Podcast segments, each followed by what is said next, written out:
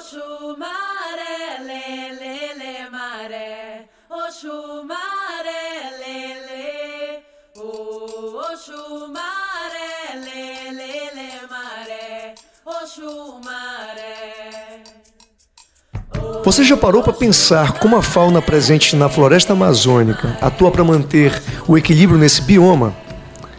A floresta amazônica é o bioma terrestre mais rico em biodiversidade, abrigando cerca de 20% de todas as espécies terrestres do planeta. E esse bioma possui um complexo sistema de interações onde cada elemento dessa engrenagem funciona para manter a estabilidade dessa floresta que é uma das responsáveis pelas características climáticas do mundo. Quando pensamos na Amazônia, precisamos ter em mente que cada organismo animal, vegetal, monera, protista e funge presente nessa região tem um papel fundamental na conservação dessa imensidão verde.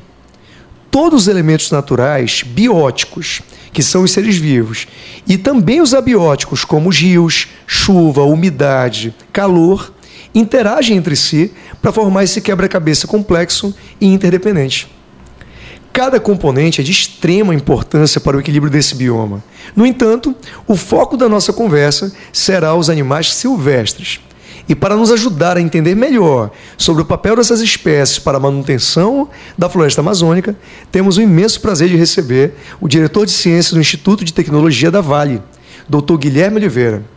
Com vasta experiência em estudos sobre biodiversidade da Amazônia, o Dr. Guilherme Oliveira é um renomado biólogo e pesquisador.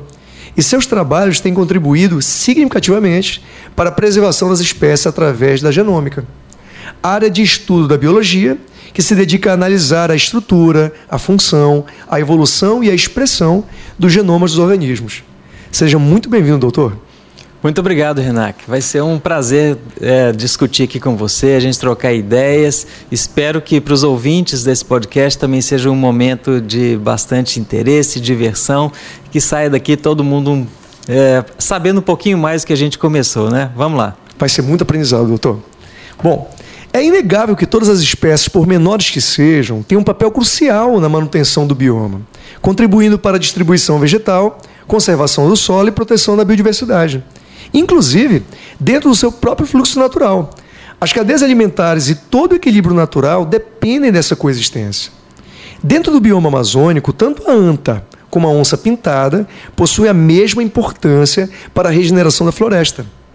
Com essa, como essa interação entre as espécies e interdependência da espécie da floresta funcionam? Então, esse é um ponto bem legal, né? Porque a gente pensa, às vezes, na floresta como espécies é, ocorrendo de maneira independente e às vezes a gente pensa no que a gente chama de cadeias tróficas, né? Uma se alimenta da outra. Mas existem inúmeras relações nessas, é, né, nessas interações e de diversas naturezas, né? E como toda rede de interação, sistemas, existem pontos centrais que a gente chama de nós, que são muito importantes para a estruturação dessas relações e tem muitos pontos correndo redundância, né?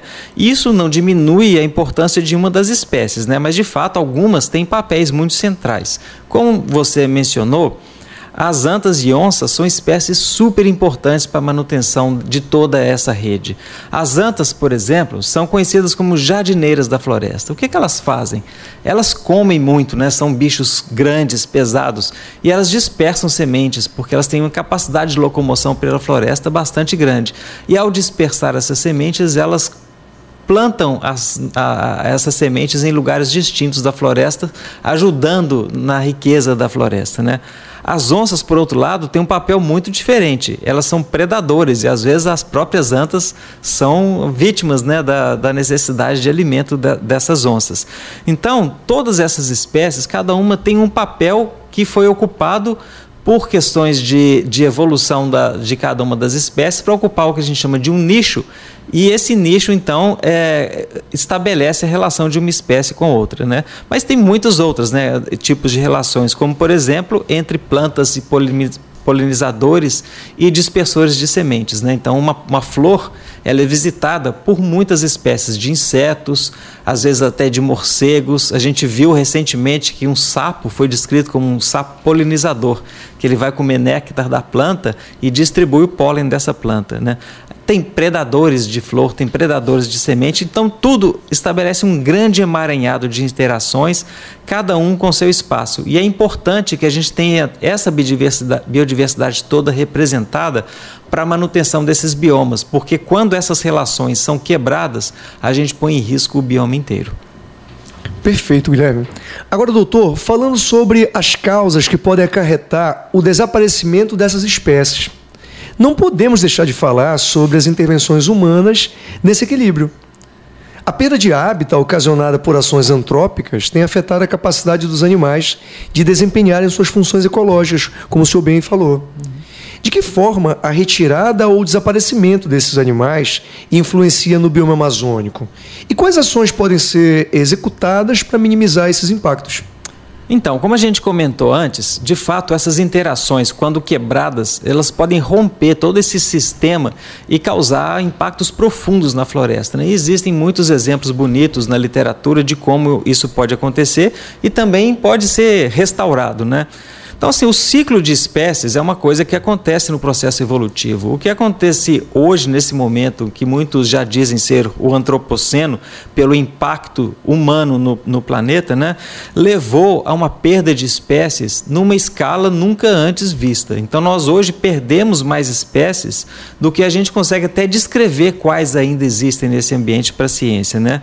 Então, os humanos romperam com o ciclo, botando enorme pressão sobre essa biodiversidade e as espécies espécies estão sumindo. Então, e isso aconteceu, começou há milênios. Né? Por exemplo, a extinção dos mamutes por caça foi um impacto humano. Porém, no, na história mais recente, esse impacto aumentou em uma escala absurda, né? E tem causado rupturas na, na biodiversidade e nos ecossistemas que colocam esses ecossistemas em risco. Então, a ausência de uma espécie pode ter implicações muito grandes na manutenção do bioma amazônico. Bom, mas nós requeremos é, o uso dos recursos naturais para nossa sobrevivência. Mas a gente pode fazer isso de uma maneira é, responsável ou sustentável. Né? Então, por exemplo, a gente pode é, usar de o que a gente chama de hierarquias de mitigação para fazer as coisas, é, o uso do recurso natural de, de forma adequada. É, e minimizar é, esses, esses efeitos. Do ponto de vista individual, o que, é que a gente pode fazer em relação a, espe especificamente ao bioma amazônico? Bom, a gente sabe que já foi mapeado que o maior impacto é do uso para plantação de, é, de soja é, e também para criação de gado. Então, se a gente come menos carne, e a gente já tem um impacto nesse bioma porque a gente deixa de é, demandar pressão sobre, sobre esse é, sobre bioma para a produção desses bens respeitar o papel dos povos ancestrais e tradicionais da manutenção da floresta, está muito claro que o que a gente tem hoje, em grande parte, é por ações é, e, e, proteção dessas pessoas, né, demandar ações do governo e das empresas. E por falar em empresas, a gente volta ao, ao processo de estabelecer hierarquias de, como, de mitigação que orientam as empresas em como atuar nesses biomas. Então, por exemplo, nós temos uma sequência de ações para antecipar e evitar potenciais impactos. Então, você pode modificar projetos para que, que esse impacto não ocorra. Se o impacto deve, pode, tem que ocorrer para que nós façamos uso do recurso natural, ele pode ser minimizado. Então, são ações também de projetos que a gente pode é, diminuir essa pressão. E também a gente pode restaurar as áreas que foram impactadas após a, a, o uso do recurso natural. E também compensar os impactos produzidos. Por exemplo, se uma empresa vai impactar em uma certa área, ela pode proteger uma outra área equivalente de forma a buscar alguma compensação desse uso. E no fim, muitas empresas hoje se posicionaram na busca do que a gente chama no termo em inglês, que era net positive, ou seja, a gente.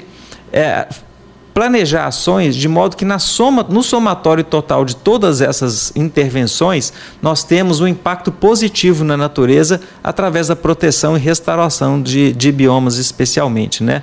Agora, tudo isso tem que ser feito com base científica, então requer muitos estudos para entender e quantificar esses impactos e requer a proteção de áreas não impactadas, né, para prevenir a perda de espécies. Então, isso é um resumo de um ponto de vista de ações individuais e também ações de empreendimentos para colocar é, viabilizar a nossa presença no planeta de modo a ter impactos até mesmo positivos sobre a biodiversidade.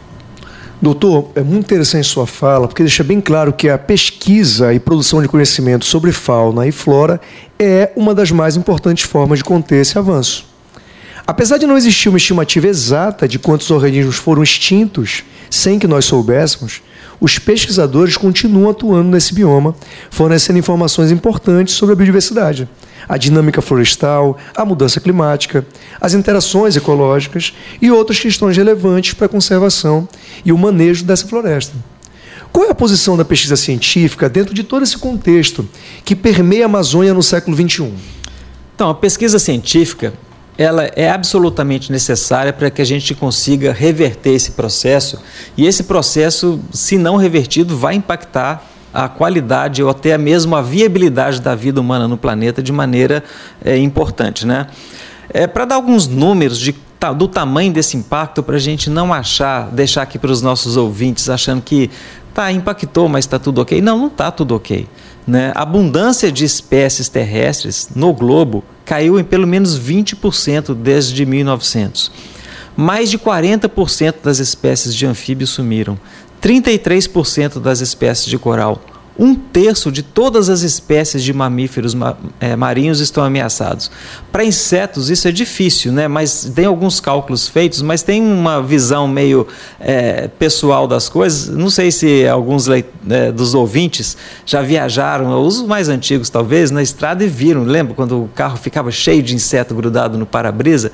Hoje esses insetos não estão assim em tanta abundância. Então a gente vê isso acontecendo aos olhos vistos, né? Desde o século XVI, mais de 680 espécies de vertebrados foram extintas, inclusive muitas que eram espécies domesticadas, que conviviam conosco. Né? Então, na Amazônia, essa pesquisa é essencial. Nós não temos mesmo a lista completa das espécies. A gente sabe com estimativas globais que elas estão sendo perdidas não só por efeito no local onde essas espécies ocorrem, mas também por efeitos de mudanças climáticas geradas por ação humana também, né?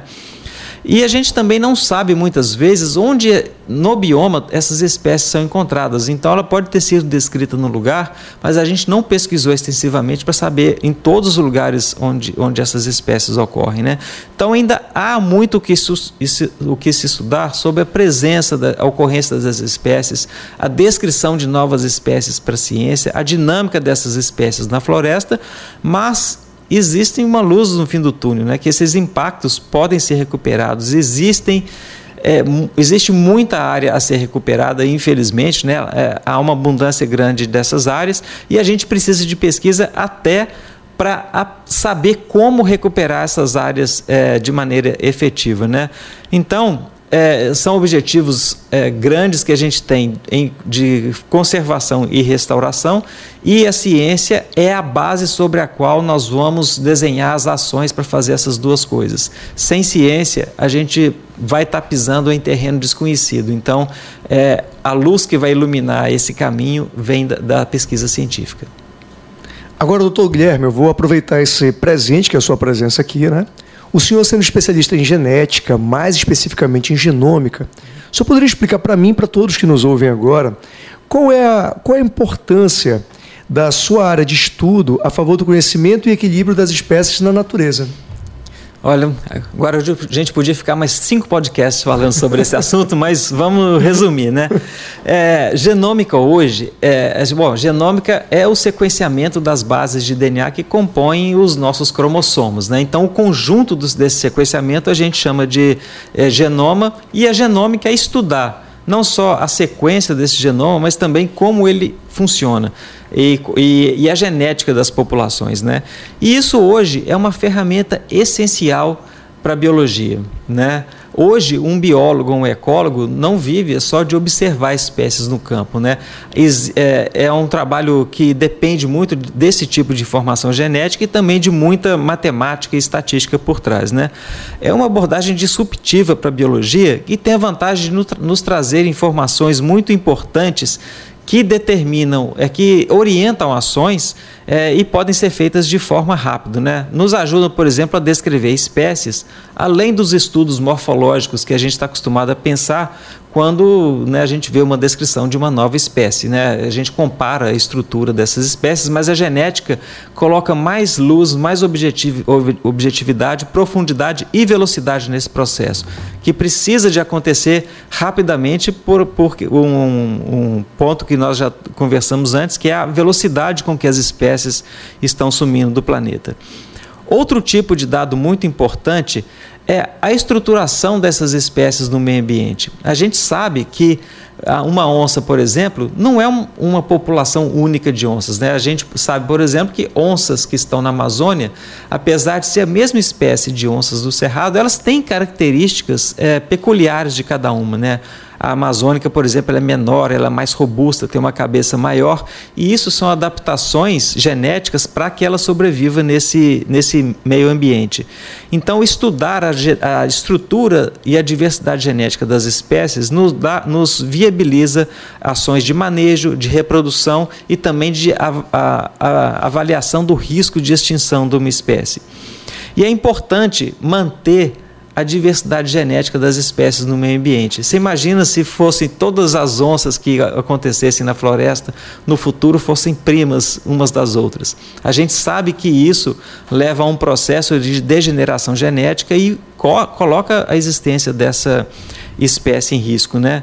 De informação genômica também, a gente pode olhar para trás, olhar para o passado e ver o histórico da, das populações é, de, de cada uma das espécies né? e suas populações.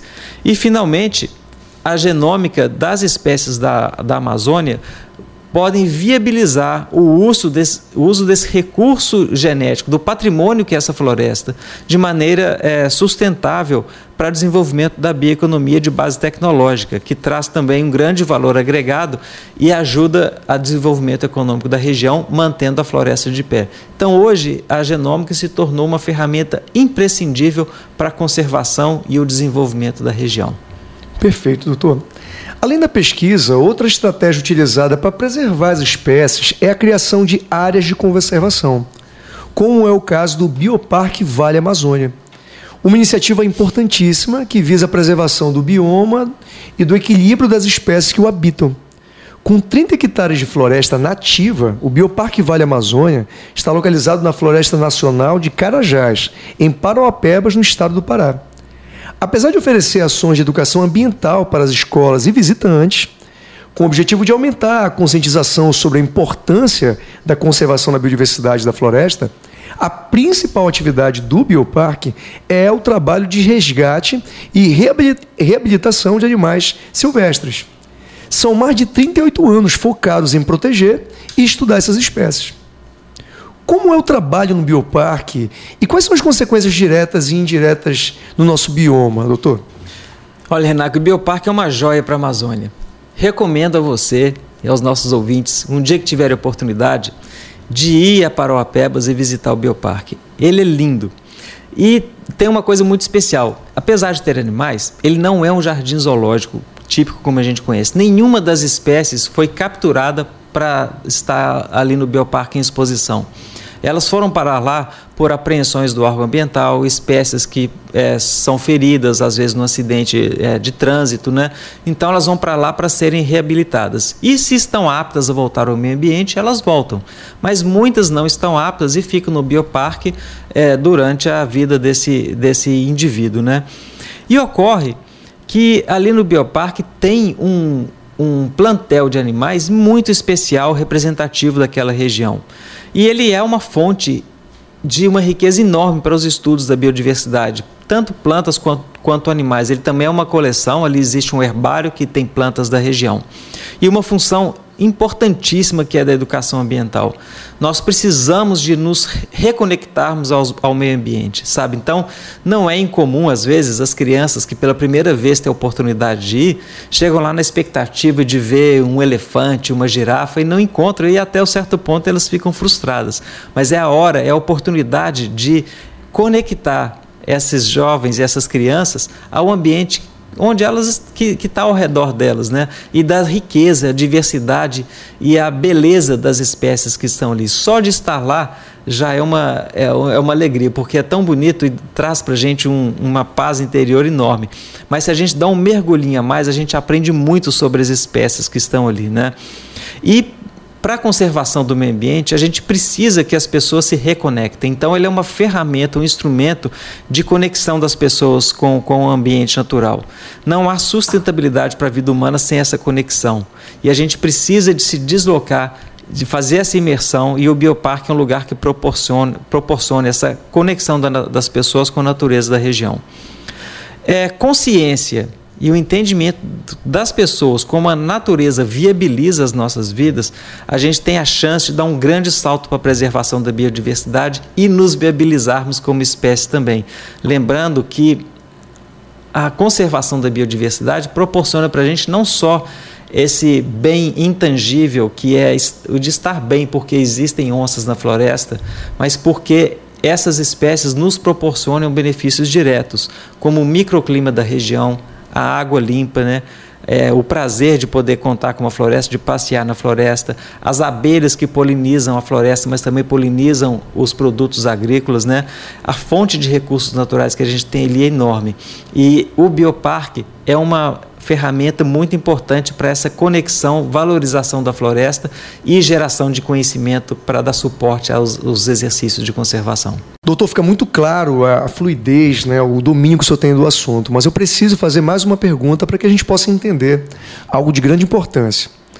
Um acordo muito importante, muito interessante, que envolve as espécies que estão sendo observadas no bioparque, é o Study Book Keeper. Doutor, você poderia explicar mais sobre esse acordo que visa proteger, catalogar e estudar espécies em extinção? De que forma o Bioparque atua dentro desse acordo? Esse é um ponto muito legal, porque é o modo de como o Bioparque opera, usando ciência e transformando a ciência em ação para a conservação das espécies. Eu vou usar aqui a onça como o exemplo de como isso pode acontecer. Então, o estudo Bookkeepers ele mantém o histórico genealógico e demográfico de um taxon especificamente definido. Então, um taxon especificamente definido é a onça, né? Pantera onca. É o gênero e a espécie. E às vezes a gente tem subespécies também que estão mantidas no cativeiro e foram parar no cativeiro por razões que eu já mencionei antes, né? É, tráfico de animais ou acidentes que ocorrem, né? Esses livros, então, é o registro de cada um desses animais, de onde eles vêm, qual é a, a, a, história desses animais, se eles foram transferidos de um lugar ao outro, seu sexo, data de nascimento, identidade dos seus pais, onde nasceu, se foi nascido em cativeiro. Então, contém todo o histórico desses indivíduos. E além disso, para algumas dessas espécies, e a onça é uma delas, nós temos informações genéticas de cada um desses indivíduos. Então, é, é, muito, é muito importante isso porque viabiliza a gente encontrar os pares mais adequados para cada um desses indivíduos. Então, pode ser que exista um macho no bioparque em Carajás que o melhor par para esse macho é uma fêmea que esteja em gramado. Então, é, eu, as, os, as instituições que participam desse, desses estudos trocam animais para que eles se acasalem e mantenham a diversidade genética dessas espécies, além de aumentar o número de indivíduos existentes é, é, nesses locais. Né? Então, essa troca é muito rica e é uma troca desapegada, com foco na, na, no aumento do número de indivíduos com a manutenção da diversidade genética dessas espécies. A genômica, de novo, aqui é uma ferramenta essencial para isso, né? E isso, às vezes, é, as, as, esses bichos vão viajar longas distâncias, às vezes, de avião privado, né? Muito chique para que é, é, viabilizar a vida dessas espécies. Né? Isso tudo feito sob o auspício do órgão ambiental, que, que rege todo, todo, toda essa troca de animais, mas é, são ações muito importantes então para a conservação de espécies em cativeiro. Doutor, muito obrigado de verdade pela conversa, eu aprendi muito. Acredito que os assuntos abordados nos fizeram entender o funcionamento da floresta amazônica e principalmente a importância de preservá-la. Projetos como o Bioparque Vale Amazônia não só oferecem novas oportunidades de vida para as espécies, como também ampliam o desenvolvimento de estudos e estratégias mais efetivas para a conservação da biodiversidade da região. É preciso incentivar a preservação desse bioma e das espécies animais que os habitam, para garantir um futuro saudável e sustentável para todos nós. Somente com esforços conjuntos podemos garantir a sobrevivência dos animais e da Amazônia. O futuro depende da biodiversidade, dos sons, das cores, dos meios e de toda a vida que pulsa na Amazônia. Este conteúdo tem o apoio da Vale